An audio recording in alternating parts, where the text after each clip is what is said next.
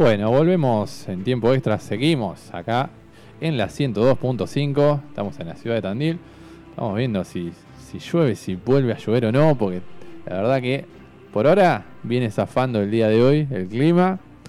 Esto es Memorias del Deporte, vamos a estar hablando, como siempre, un poco dándole lugar a la nostalgia, a recuerdos del ayer, diríamos. Y en este caso, bueno, eh, les voy a, contar a, mis dos invitados de hoy, a Marcos y a Mateo, una historia bastante particular que tiene que ver con el US Open, justamente. A ver, a ver, Juli. El US Open 2014. La verdad que esta no me la acordaba bien, pero cuando estaba viendo los ganadores del US Open, que está el Potro entre ellos en 2009, que ganaba Roger Federer, pero no es justamente el caso que les voy a hablar ahora, sino el de Nishikori contra Silic. Una final inesperada con sabor a revolución. Eso titulaban en su momento, en 2014, hace 7 años atrás. Polémicos. Polémicos, la verdad. Eso titulaban en, en los diarios, digamos, de, de deportes, en las portadas de deportes. Dice, llegó el fin del dominio absoluto del trío conformado por el suizo Roger Federer, el español Rafael Nadal y el, serbo, el serbio Novak Djokovic en el mundo del tenis. Eso es lo que pensaban muchos, especialmente los compañeros de Radio Marca, que es donde saqué la noticia. Eso se, hablaba igual, de ojo. Y, ahora les voy a decir por qué. ¿Por qué esto? Porque bueno, eh, como les digo, Nishikori y Silic habían llegado a la final en 2014 del US Open, hace 7 años exactamente. Y bueno, dice, es una pregunta que sobre todo se estarán haciendo los espectadores de este sábado, o sea, aquel sábado de 2014, que contemplaron atónitos cómo el japonés Nishikori derrotaba a Novak Djokovic en la primera semifinal del abierto de Estados Unidos de tenis, que se disputa en Nueva York, para luego ver a Roger Federer caer sin paliativos ante el croata Marin Cilic en la segunda semifinal. Así, el lunes, el último Grand Slam de la temporada, tendrá una final inédita después de 38 finales de los cuatro grandes torneos, en las que al menos uno de los contendientes había sido Nadal, Federer y Djokovic. Con esa final de Nishikori y Cilic se cortó. 38 finales, una locura. Con razón el título. un número. Claro, y la gente ya quería ver a alguien nuevo. Pero bueno, eh, la verdad que siete años y estamos casi con los mismos protagonistas. Sí, muy, muy poco cambio. Muy poco cambio y con la Next Gen que todavía sigue ahí. Sigue siendo la Next por ahora. van a llegar a los 40 y van a ser la Next. Creo que de ahí fue el mejor momento de Djokovic en su carrera. Ha ganado mayoritariamente todos los Grand Slams sí, sí. 2014. Y sí, sí, sí. Más o menos hace 10 años que es el rey vigente noble, por lo menos. Aunque bueno, están, todos empardados en 20 por ahora en, en Grand Slam, así que... En lo que va este año ya ganó los tres. Sí. Y por eso, bueno... Va por el cuarto. Está con, ganas de conseguir el, digamos, el cuarteto. Se le escapó de los Juegos Olímpicos, que se enojó un poco revolviendo raquetas, pero... Estuvimos hablando con Julián López de lo que era el Golden Grand Slam, que serían los cuatro Grand Slam con la medalla de oro. Algo ya bastante más difícil, pero bueno. Ya con que conseguir el Grand Slam total, digamos, los cuatro, ya sería una locura. Dice, será la primera final de un Grand Slam en 12 años en la que ninguno de los rivales esté entre los primeros 10 tenistas de ranking mundial. Así que en ese momento Nishikori y Silic no estaban entre los top 10. Estreno en una final de Grand Slam.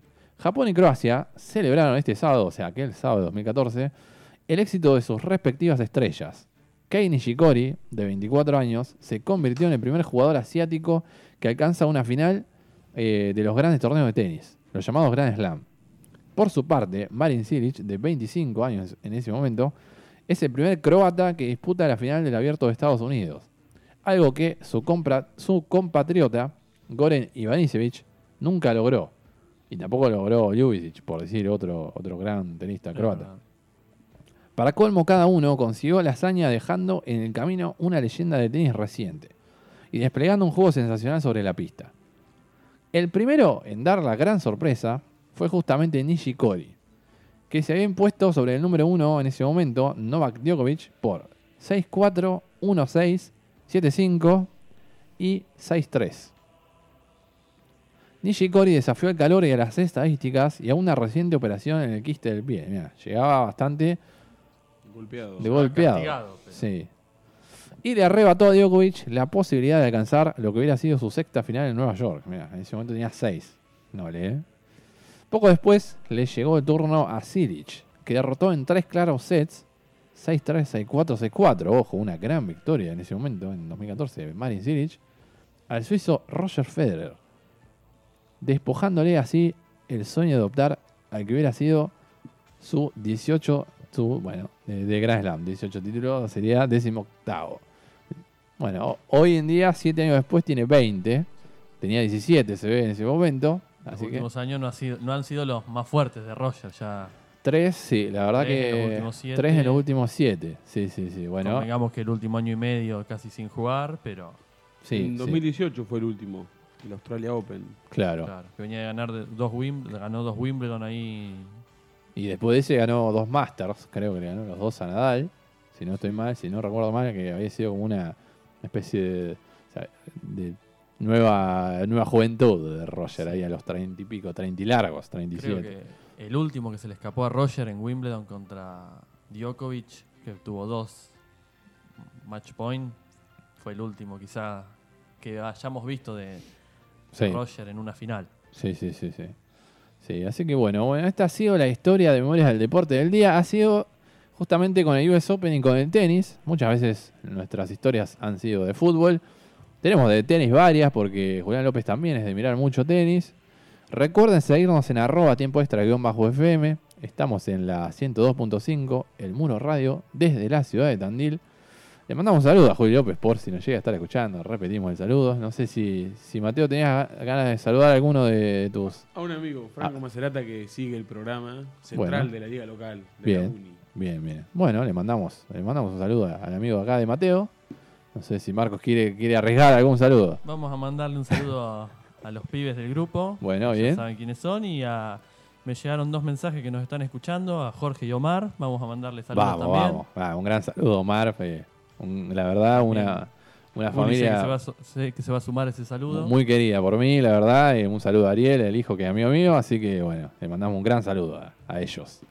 Así que, bueno, bueno, vamos a una pausa. Estuvimos escuchando Nada de Zoe y Bumburri. Y ahora vamos a escuchar Ella Vendrá.